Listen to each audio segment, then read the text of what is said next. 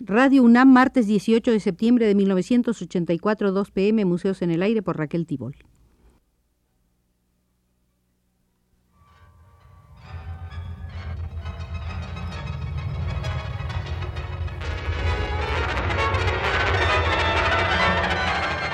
Museos en el Aire.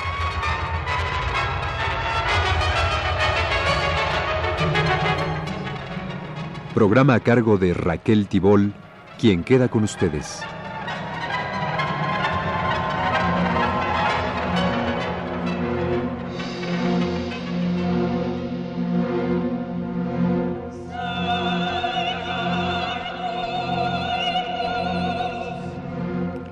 Será esta la cuarta visita al Museo de Luis Nishizawa, el artista mexicano en plena actividad, nacido en el Estado de México en 1918. El papel, la tinta, la acuarela, la reflexión sobre la esencia humana, más el contacto con artistas japoneses, tanto aquí como en Japón, fueron acercando a Nishizawa a la pintura caligráfica oriental de la que tantas veces le había hablado en su propio estudio Francisco Goitia en las frecuentes visitas que el pintor zacatecano le hacía. La identificación con su raíz japonesa devolvió a Nishizawa al cultivo de la imagen bella como reafirmación de dignidad y a la práctica de un paisajismo con su monumentalidad y su esplendor implícitos. Los valles, las cañadas, los altos picos de montañas, la luz a cielo abierto, fueron transcritos por Nishizawa en una esencializada y hermosa caligrafía evocadora del paisajismo tradicional en el Oriente supo utilizar sabiamente el blanco del papel para dilatar el paisaje en amplitud y profundidad. Ha sido característica de la conducta plástica de Nishizawa no divorciarse de las tendencias artísticas, sino convivir con todas, haciendo sucesivo uso de cada una de ellas o combinándolas. Orientalismo y expresionismo, por ejemplo, fueron reunidos en las series mostradas por vez primera en 1972 las vacas flacas, los sueños rotos y recuerdos y presencias. Líneas muy depuradas, casi criptográficas, se mezclan en ellas con masas de sombra. Nishizawa nunca tuvo empacho en revelar influencias asimiladas admiraciones. En sus series del 72 se pudo detectar su simpatía e identificación con el Mauricio Lasansky de los dibujos nazis, expuestos en México en 1969 y con el rico Lebrun de los torturados y los muertos, de las figuras del infierno dantesco o de una resurrección sarcástica y dolorosamente imposible. Dos maestros del ensimismamiento y la flagelante meditación. Nishizawa continuó el tema encarado por ellos, el hombre contra el hombre, y se reafirmó como un dibujante completo, talentoso, profundo. En sus dibujos de los setenta se da una amarga batalla de cuerpos que se agreden, se disminuyen, se aniquilan. Nishizawa pareciera ilustrar un canto épico, cuyos versos desconocemos. Hay también ecos sinfónicos, sí, pero indescifrables, una especie de confusión visual voluntaria, pero no tan caótica, como para impedir que las formas naturales se recompongan con énfasis expresionista.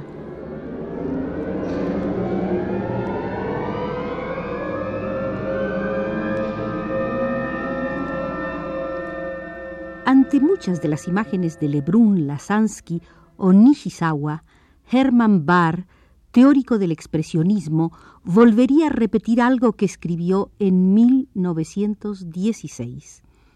Nunca ha habido una época tan desorientada por la desesperación, por el horror a la muerte.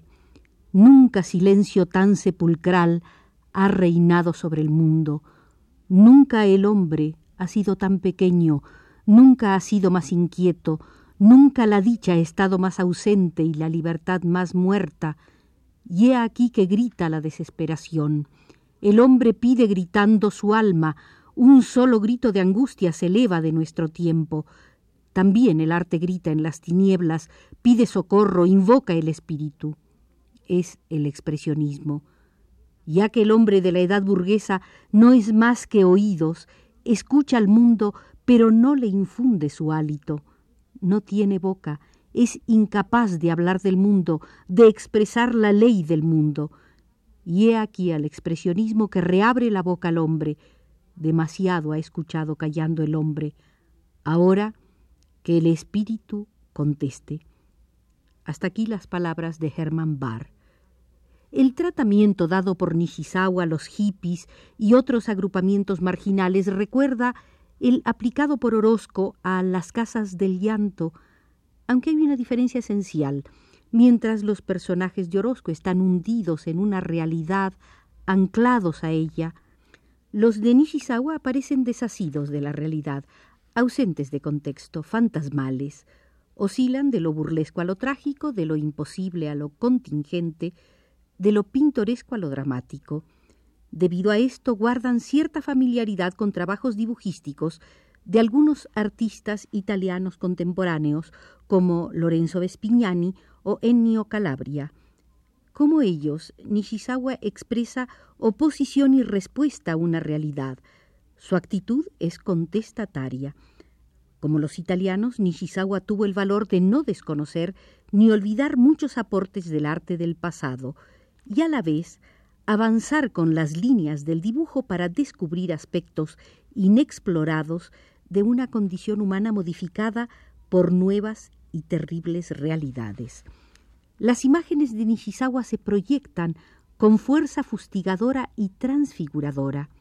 Esto prolonga su liga con el expresionismo, ese expresionismo que renace con las variaciones impuestas por tiempo y circunstancias, cada vez que los artistas deciden oponer su arte a los esquemas sociales dominantes, utilizando el arte como instrumento de ira y reclamo de un mundo mejor.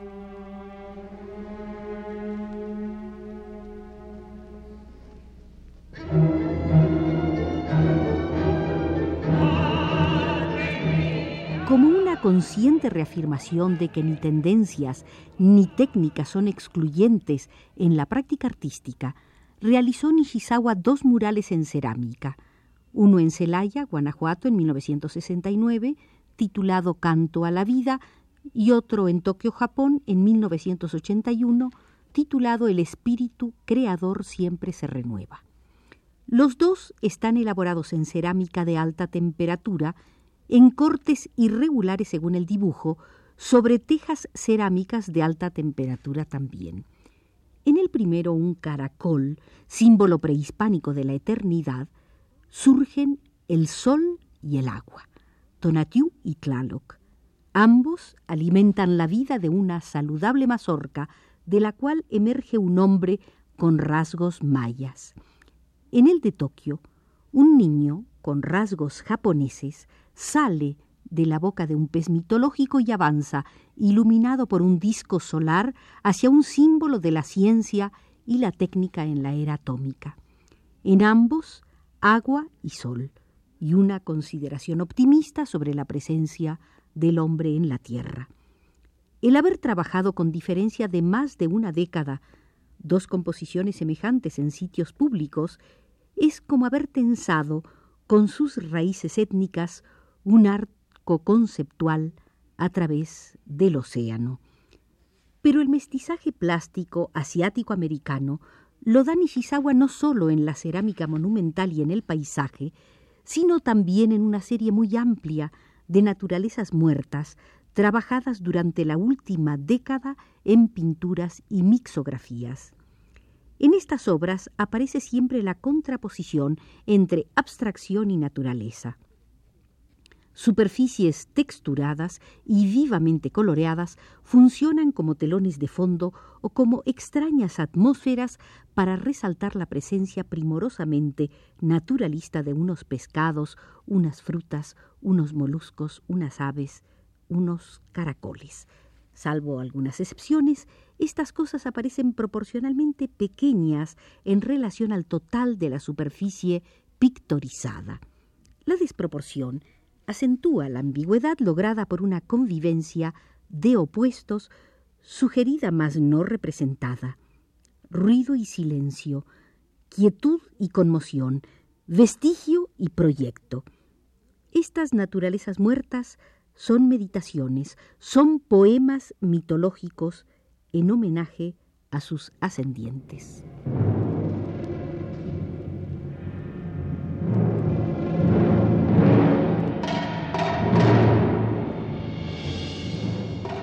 Género cultivado por Nishizawa con los mejores resultados es el del retrato.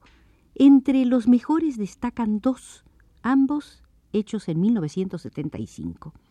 Monumental uno, casi miniaturesco el otro.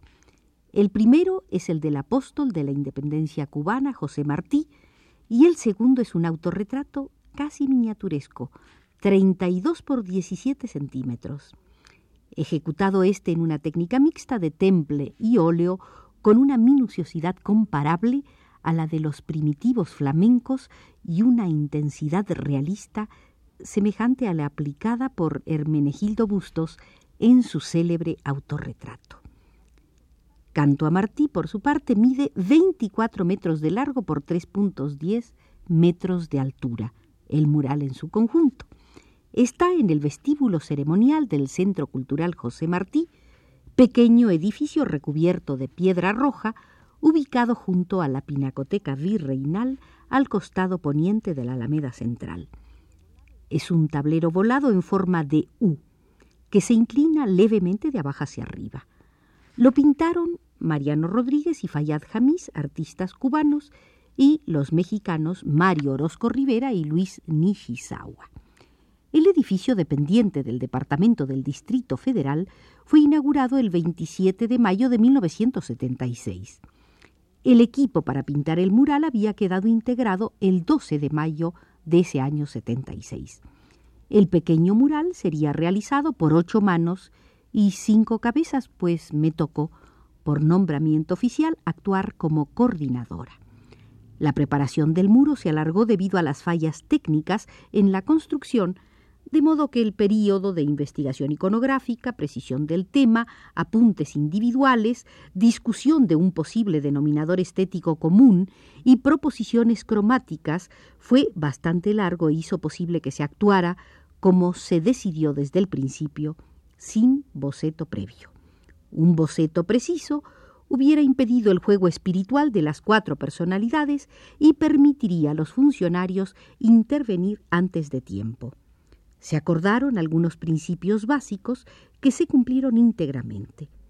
El mural no sería narrativo, pero sí expresamente antiimperialista. No desecharía recursos de diseño y de cartelería, aunque pondría el énfasis en lo pictórico.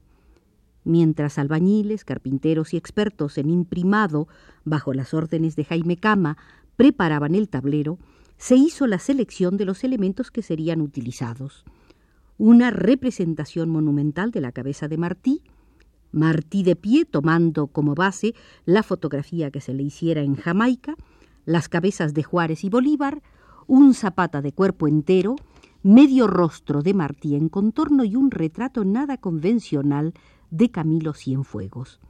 Se incluirían los mapas de México y de Cuba y el plano de la batalla de Maipú, porque señalaba el camino histórico hacia Santiago de Chile. Fue por decisión de sus colegas que Nishizawa se ocupó de construir en la parte central de la U la cabeza monumental de Martí. Con pincelada minuciosa, sin arrebatos, buscando en todo momento dar una presencia viva en la historia, trabajó Nishizawa el principal retrato en el canto a Martí. Hay en esta cabeza un eco de antigüedad mesoamericana, pues evoca las monumentales olmecas. La aureolan unas presurosas y dinámicas multitudes caribeñas que en contrapunto plástico y con estilo muy suelto, casi caligráfico, pintó Mariano Rodríguez.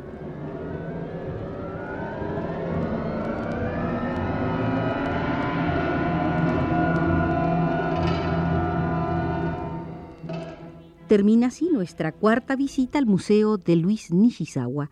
Creo que debemos volver, pues hay en él cosas que a todos nos pueden interesar. José Gutiérrez, desde los controles, nos acompañará en la próxima visita.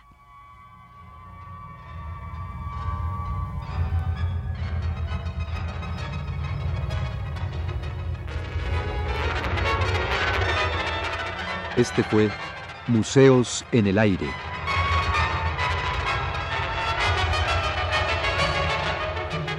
El programa de Raquel Tibol que se transmite todos los martes a las 14 horas.